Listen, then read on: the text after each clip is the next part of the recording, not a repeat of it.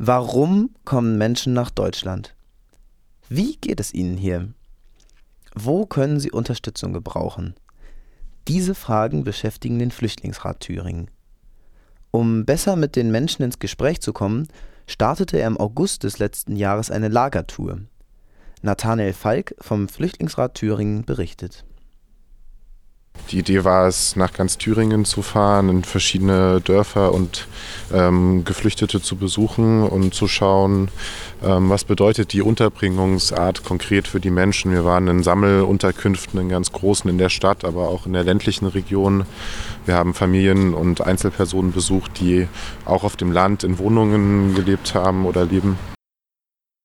Heute sind wir mit Nathanael und einer Übersetzerin ins Eichsfeld gefahren.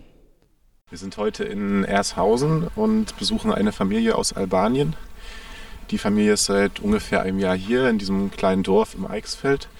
Und sie haben zwei Kinder. Ihr kleiner Sohn geht in die Schule und ihre Tochter in den Kindergarten. Und wir wollen sie besuchen und fragen, wie es ihnen hier geht. Wir besuchen Familie Froku. Sie kommt aus Albanien. Von der albanischen Hauptstadt Tirana sind sie ins 1200 EinwohnerInnen Dorf Ershausen gekommen. Sie waren eine der ersten Familien, die in das Dorf geschickt wurden. Der Sohn Kledon geht in die erste Klasse. Er kann bereits Deutsch, spielt Fußball und ist gern bei Dorfaktivitäten dabei. Die jüngere Tochter Noela ist drei Jahre alt und schwer erkrankt auf die Welt gekommen. Mutter Donika Froku erzählt. Unë jam Donika Froku. Ë, Jemi nga Shqipëria. Familia ime është nga katër persona. Mein Name ist Donika Froku. Wir sind vor einem Jahr nach Deutschland gekommen, am 16. Januar. Seit dem 13. März wohnen wir in Ershausen. Ich habe einen Sohn, der sechs Jahre alt ist und zur Schule geht. Meine Tochter Noela, drei Jahre alt, leidet am Danny Walker-Syndrom und an Epilepsie. Sie wurde 2012 geboren. Die ersten sechs Wochen lag sie im Inkubator. Mit zwei Monaten hatte sie die erste Operation. Die Ärzte haben uns gar keine Hoffnung gegeben. Gott sei Dank hat sie überlebt. Das war ein Wunder. Das Dandy-Walker-Syndrom ist eine angeborene Entwicklungsstörung des Gehirns. Wegen Wasserbildung entsteht ein zu hoher Hirndruck. Dieser Hirndruck kann einen Einfluss auf die Sehkraft, die Motorik, Muskelkraft und Koordinationsfähigkeit haben. Behandelt werden können lediglich die Symptome. Doch kann zumindest das Wasser aus dem Gehirn durch eine Operation abfließen. ne ishim nuk kishim mundësi që të merrnim rrugat. të Als sie neun Monate alt war, haben die Ärzte gesagt, sie sei blind. Sie bräuchte spezielle Hilfe.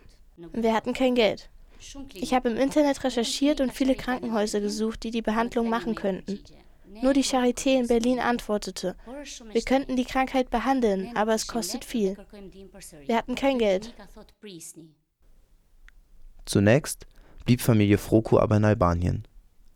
Nach Noelas erstem Lebensjahr verschlechterte sich ihr Zustand. Eine zunächst nötige Operation an der Wirbelsäule wäre in Albanien nicht möglich gewesen. Wir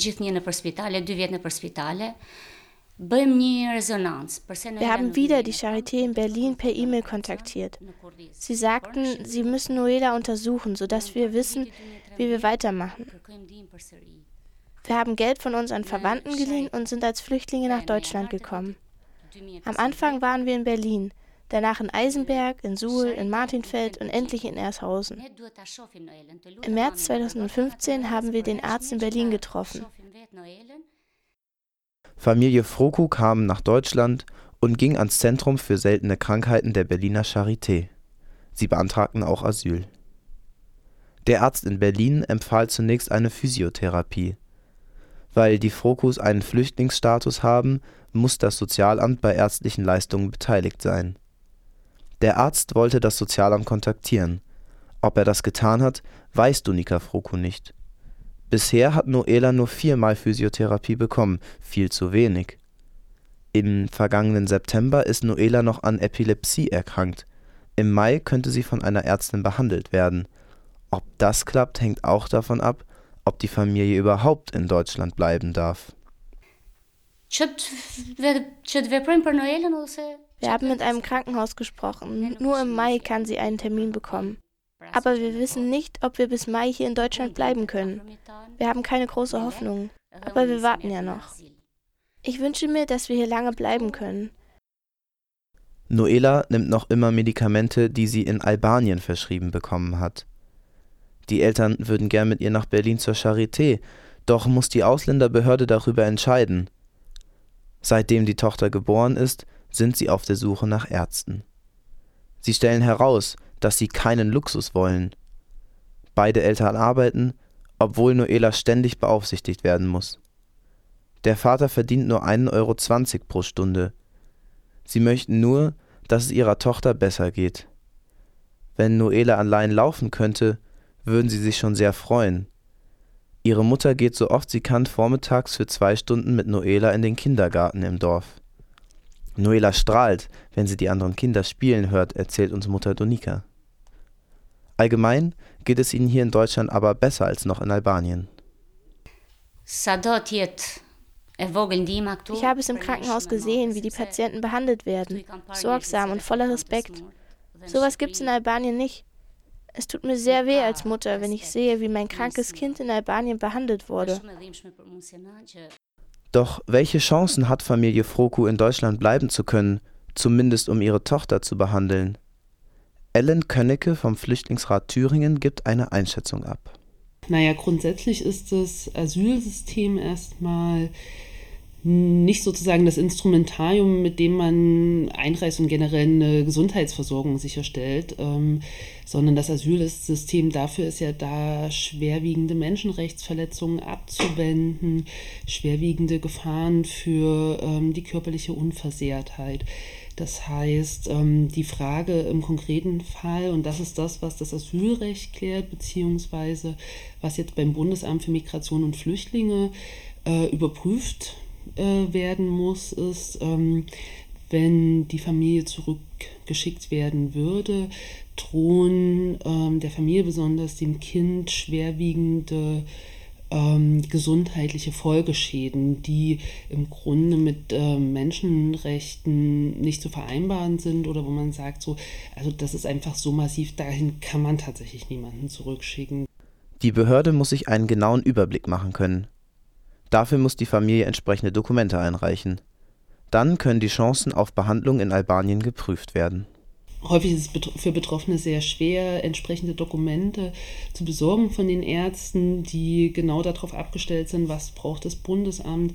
Das scheint jetzt hier im konkreten Fall noch mal ein bisschen anders zu sein, dass da entsprechende ärztliche Dokumente auch vorliegen zur ähm, zum Krankheitsbild, zur Versorgungsnotwendigkeit, sodass tatsächlich die Behörde, das Bundesamt für Migration für Flüchtlinge, ähm, sich da tatsächlich einen Überblick verschaffen kann. Da Familie Froku entsprechende Dokumente hat, bestehen zumindest Chancen. Derzeit wartet die Familie noch auf den Entscheid in ihrem Asylverfahren. Die Chancen auf eine positive Antwort sind für Geflüchtete aus Albanien sehr gering. Im vergangenen Jahr bekamen lediglich 0,2 Prozent der AntragstellerInnen eine Aufenthaltserlaubnis in Deutschland. In Zukunft könnte es für Schutzsuchende noch schwieriger werden, das Recht auf Asyl in Anspruch zu nehmen. Ellen Könnecke weist auf die zurzeit geplanten Verschärfungen im Asylrecht hin.